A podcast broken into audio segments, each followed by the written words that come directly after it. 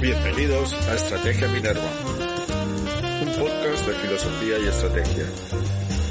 Una conversación donde la filosofía nos ilumina el día a día. En este episodio 52 de Estrategia Minerva Podcast tenemos como invitada a Cristina Monereo, profesora titular de Filosofía del Derecho de la Universidad de Málaga. Con ella conversamos sobre derechos sociales e igualdad de género. Los colaboradores de Estrategia Minerva somos Guillermo Reyes Pascual, Jesús Mora y Óscar Pérez de la Fuente. Empieza así el episodio 52 de Estrategia Minerva Podcast. Especificidades al interpretar los derechos sociales? Y, y, por ejemplo, una cosa que está que es un poco controvertida en el caso español, ¿crees que los derechos sociales tienen que ser derechos fundamentales? Vale, esto es otro, bueno, de hecho yo tengo eh, varios trabajos sobre derechos sociales, sobre todo, bueno, mi, mi, mi, tesis fue sobre derechos sociales y desde entonces arrastro ese interés, ¿no? Eh, eh, por los derechos sociales que no, no, no termina nunca, porque son, son el gran tema, ¿no? Que tienen ciertas especificidades los derechos sociales, la respuesta es que sí, evidentemente tienen. Pero desde mi punto de vista, los derechos económicos, sociales y culturales no es que deban tener el estatus de derechos fundamentales, sino que de hecho tienen ¿eh? de hecho, tienen el estatus de derechos fundamentales por dos razones básicas. Son derechos fundamentales, ¿eh? porque su fundamento está en la dignidad humana. Todos los que hemos estudiado y escuchado a Gregorio Pérez Barba en su momento sabemos que mm, los derechos sociales son derechos fundamentales porque su fundamento está en la dignidad humana, concretada en esos valores de libertad, igualdad y solidaridad, valores que históricamente se han conquistado, que están abiertos al diálogo, a la autocrítica sincera, ¿eh? y también son fundamentales porque están en la Constitución plasmados. ¿Eh? y por tanto son test de validez sustancial de otras normas eh, jurídicas. Es decir, que ninguna norma puede ser jurídica si va en contra de estos derechos, son test de validez sustancial. ¿no? Entonces, ciertamente considero que el problema de los derechos sociales no es que no sean derechos fundamentales en España, por supuesto que lo son, es que están en la Constitución, son derechos constitucionales. El problema fundamental es que no se ha definido el contenido esencial de la mayoría de estos derechos. ¿Eh? Y así es que es muy complicado eh, fijar garantías, ¿no? Eh, y, y en, en, todos los derechos, esos denominados por algunos derechos de libertad, aunque yo también en estas clasificaciones, con estas clasificaciones soy bastante crítica, pero para, para, entendernos esos derechos de libertad, en estos casos sí que se ha fijado un contenido esencial, ¿no? Y sin embargo no se ha querido hacer con la mayoría de derechos sociales, con algunos un poco más, la educación, ¿no? Con la mayoría no se ha querido fijar ese contenido esencial eh, y se ha hecho depender pues, de factores externos, ¿no? políticos, económicos y demás. Evidentemente, yo creo que esto responde a una visión ideológica de los mismos. ¿eh? Eso, está, eso está clarísimo, porque eh, bueno, creo que debería ser el Tribunal Constitucional el que se encargara de fijar mínimos ¿eh? en, estos, en estos casos. En uno de tus artículos expones que la globalización representa el imperio de la economía, con lo cual es una definición perfectamente aceptable. Y que para que el Estado social se reinvente, se tienen que reforzar los derechos sociales como derechos verdaderamente humanos. Pero, y aquí cabe una pregunta, ¿la solución sería un reconocimiento normativo como ha expuesto antes Oscar, o democratizarlos más en su interpretación y no dejarlos precisamente al dictado de una de las partes en la negociación colectiva?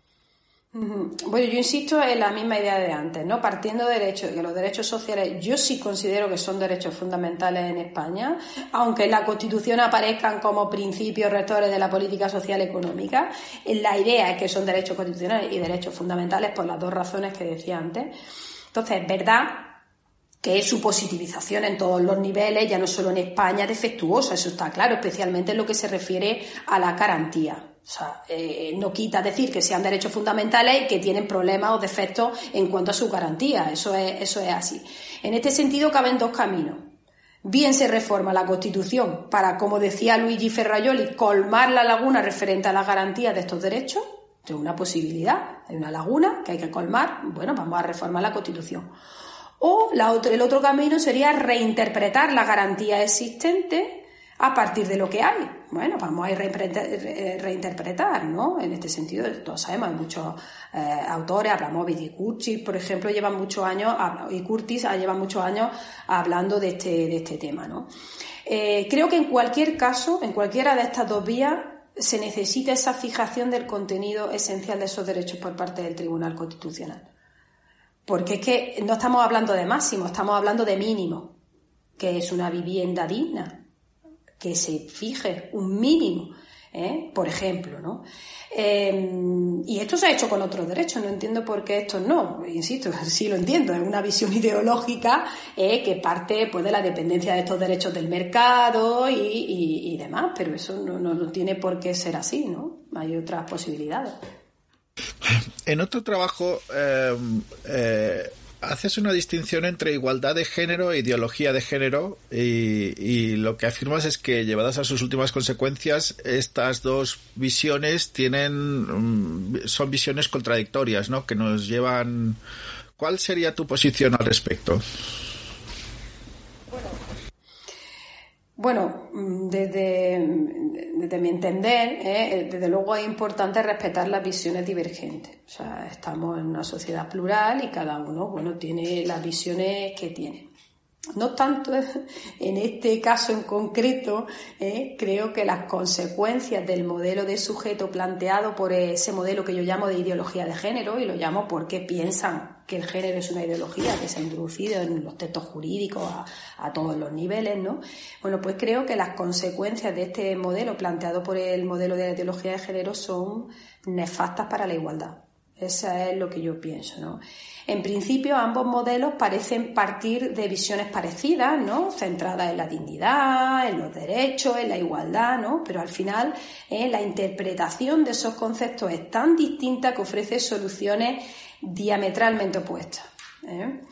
Entonces, el modelo que denomino de la igualdad de género, de la igualdad de género es la diferencia, que ese sería el añadido, no es la igualdad de género clásica, ¿no? Eh, eh, de, autores más clásicos, sino la igualdad de género es la diferencia.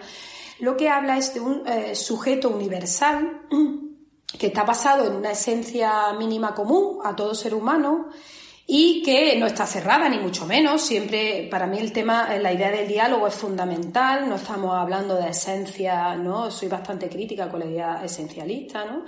Pero sí es verdad que hay un mínimo común eh, eh, que puede cambiar, con el tiempo puede enriquecerse o puede transformarse por el diálogo, pero que sí que es verdad que hace referencia a unas cualidades que se conectan con los valores históricos de libertad, de igualdad, de solidaridad tanto en su vertiente formal como material, es decir, que considera o que fundamenta unos derechos como un conjunto indivisible que garantiza la dignidad humana.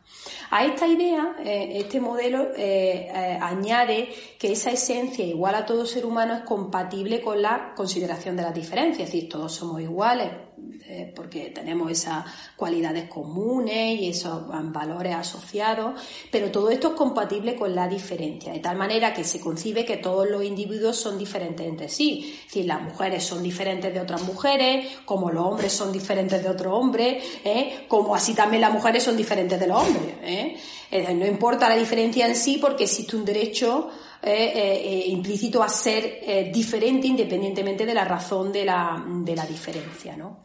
Pero claro, el modelo de la ideología de género plantea otro modelo eh, distinto de sujeto, ¿no? Habla de una esencia, de una esencia humana, de una esencia que está prefijada por naturaleza, que es completamente indisponible. Esto no cabe ningún diálogo acerca de esa, de esa esencia.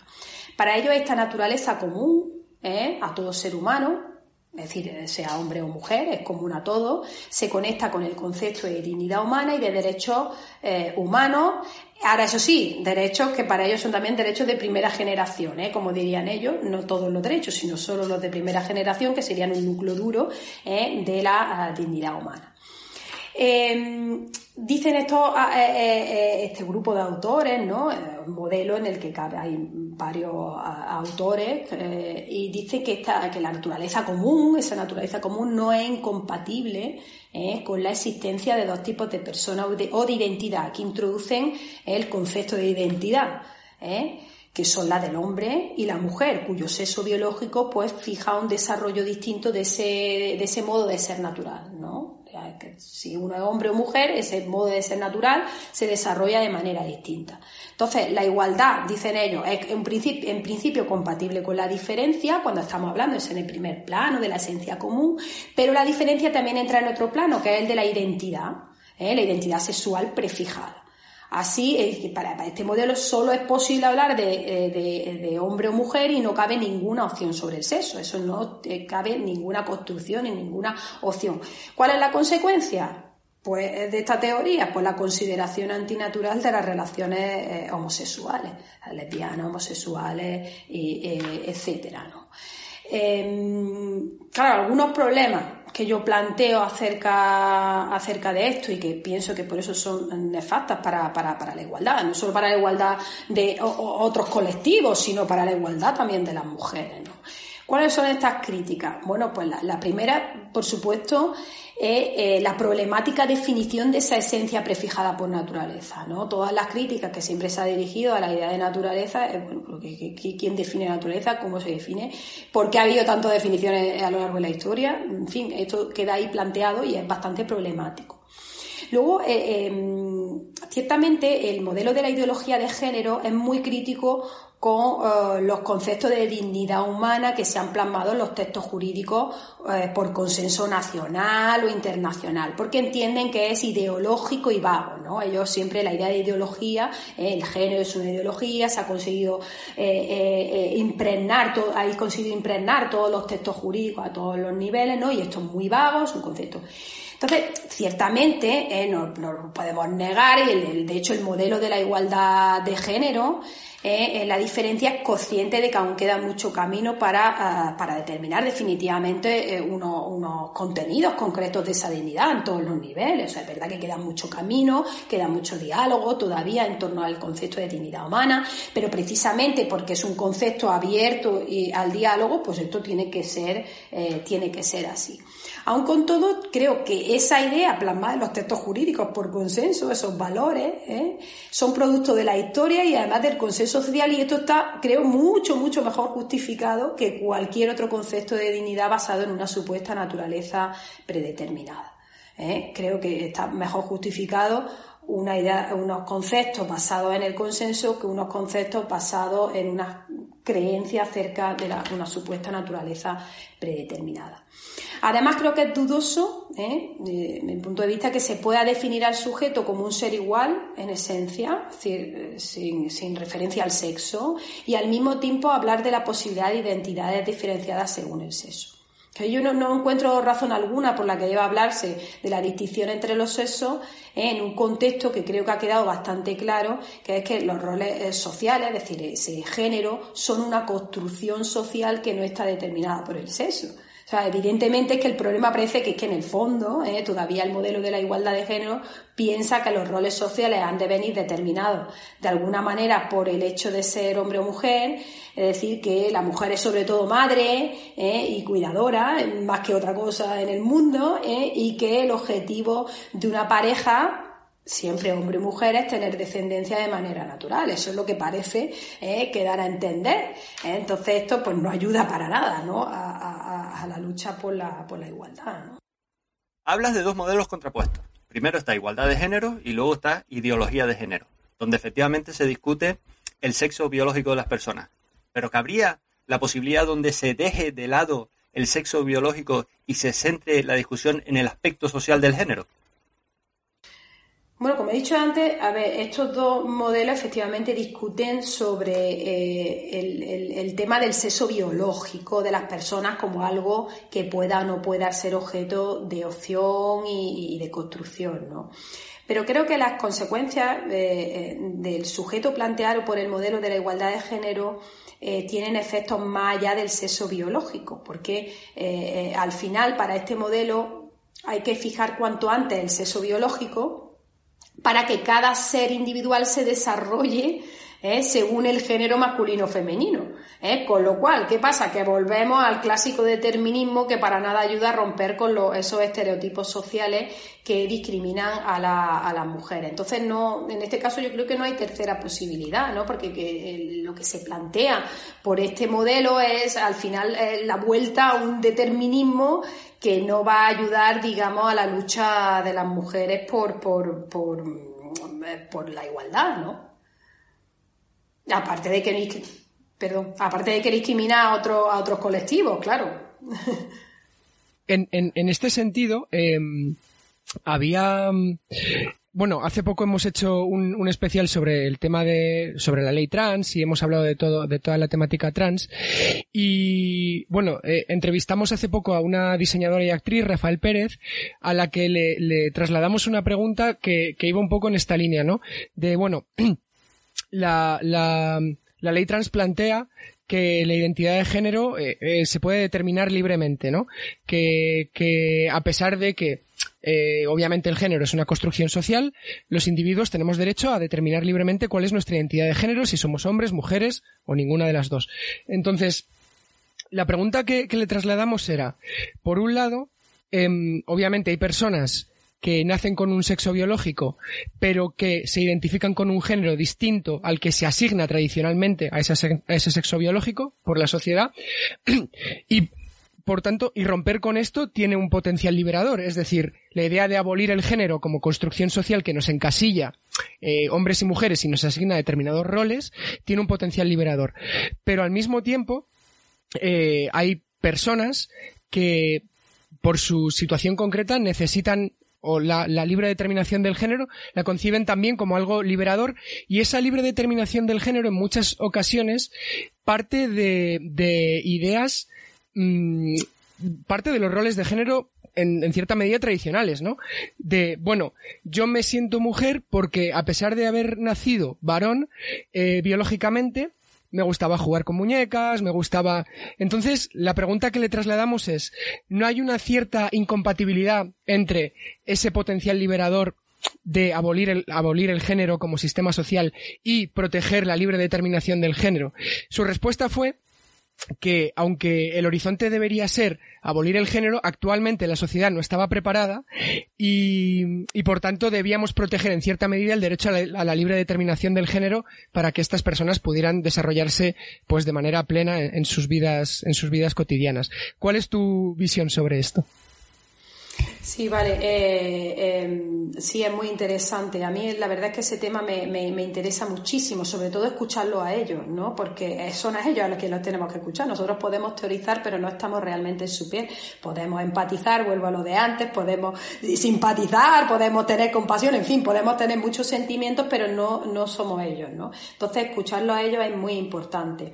Yo efectivamente Claro, el tema de la transexualidad tiene esa, esa doble, ese doble problema, ¿no? Por un lado, parece que rompen con los estereotipos de, mujer y hombre, con esa dualidad, ¿no? Los rompen porque ellos no, no concuerdan con, eh, digamos, su sexo no concuerda con el género, entonces rompen un poco, pero a la vez lo que hacen es fortalecerlos, porque ellos para poder identificarse tienen que acentuar mucho más el género eh, al que quieren pertenecer, ¿no? Eh, y es de verdad una, una, problemática. Yo considero efectivamente, y ese es todo el tema que hay en torno a la ley trans y demás, eh, que la meta ¿eh? la meta es la abolición a cualquier la, abolición a la alusión a cualquier eh, tema de, sexo, por ejemplo, ¿no? no por qué tiene que aparecer el sexo en el DNI, por qué tiene que aparecer eh, en cualquier parte, o sea, la meta debería ser que eso no apareciera en ninguna parte. ¿Que eso lo deberíamos hacerlo ahora? Pues considero que no. porque entonces toda la lucha feminista tendría graves problemáticas, porque no sabríamos en qué contexto estamos hablando de que hay mujeres, ¿no? Por ejemplo, a nivel estadístico. ¿Eh? ¿Cómo sé yo eh, que eh, si no voy a hacer alusión al sexo, que aquí en esta profesión hay más mujeres o más hombres? Si no puedo, no, no hay reflejo de si alguien es hombre o mujer. Entonces, evidentemente, todavía para la lucha feminista, la abolición a cualquier alusión al sexo, por ejemplo, pues no es posible todavía, aunque sea lo ideal, ¿no?